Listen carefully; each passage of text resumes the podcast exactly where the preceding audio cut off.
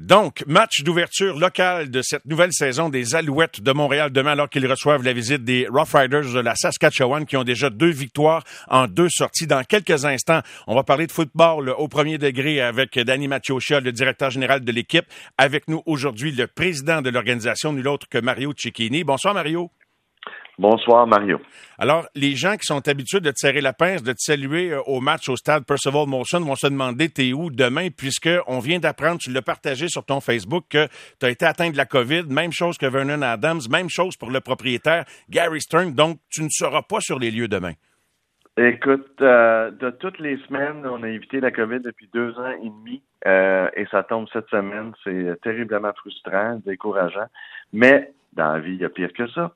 Euh, l'important, c'est que les gens soient là pour euh, le match, puis c'est parti euh, remise dans mon cas au 14 juillet où je vais renouer avec avec les fans, puis avec les gens, puis les écouter, puis prendre le temps de jaser un peu. Ouais. ouais au plan personnel, là, considérant ce qu'on s'est déjà dit, l'année de la COVID, etc., que ça doit être difficile de pas le voir comme un autre obstacle, de, de, la grosse adversité, puis tu dois avoir hâte d'en sortir, de même que l'organisation, puis le propriétaire Gary Mario. Hein?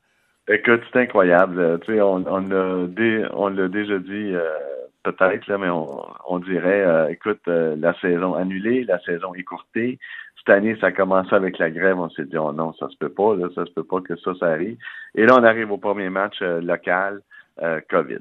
Alors, regarde, euh, je pense que si euh, l'adversité bâtit les championnats, je pense qu'on on devrait gagner une coupe dans les prochaines années. Mais ben, je le souhaite, je nous le souhaite. À quoi tu t'attends, malgré ton absence et celle du propriétaire demain, comme ambiance par rapport à la vente des billets? Bon, je sais qu'il reste des billets disponibles, mais crois-tu qu'on sera assez de monde pour faire en sorte qu'il y ait une belle ambiance ce match d'ouverture-là, puis donner l'énergie nécessaire à notre club pour une première victoire?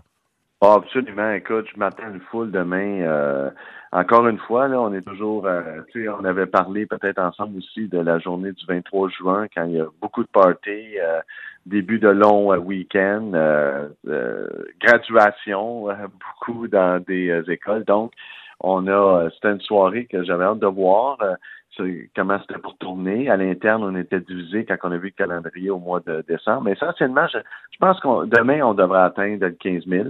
On en veut plus. On, on, on continue. J'ai pas les chiffres depuis euh, hier matin.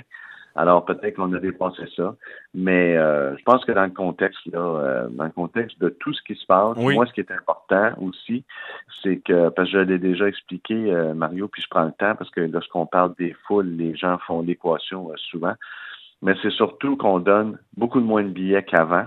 Ça, les gens le savent maintenant. Donc, on a beaucoup plus de billets vendus déjà. On a des progressions dans les deux chiffres, dans les, dans les plus que les 20% et ça, c'est encourageant euh, pour moi. C'est ça qui compte le, plus, évidemment. Est-ce que les codes d'écoute sont intéressantes, Mario, des deux premiers matchs de saison régulière? As-tu là une source d'espoir pour l'organisation par rapport à ah! l'intérêt? puis qu'est-ce qui peut se transformer éventuellement en achat de billets? Écoute, plus qu'une source d'espoir, euh, je pense qu'RDS m'en voudra pas de te révéler ça, mais on a eu une foule la semaine passée, une foule, pas une foule, mais un, un auditoire sur RDS seulement de 242 000 personnes. Euh, c'était le meilleur score depuis euh, le, match où Johnny Manziel avait euh, fait une apparition. Wow. Alors, donc, le meilleur match depuis quatre ou cinq ans. Alors, non, je pense que, Mario, tu sais, on se sent, nous autres, les, les de saison, ça a été, je pense que je te l'avais mentionné, sont en progression de 20% Les billets individuels sont en progression. Les loges sont déjà presque toutes vendues. On est très confiants d'être sold out pour l'année. Euh, même chose pour les, le business club qui est sold out. Donc, il y a il y a vraiment ce côté-là va très bien. L'intérêt pour l'équipe, je pense, est là.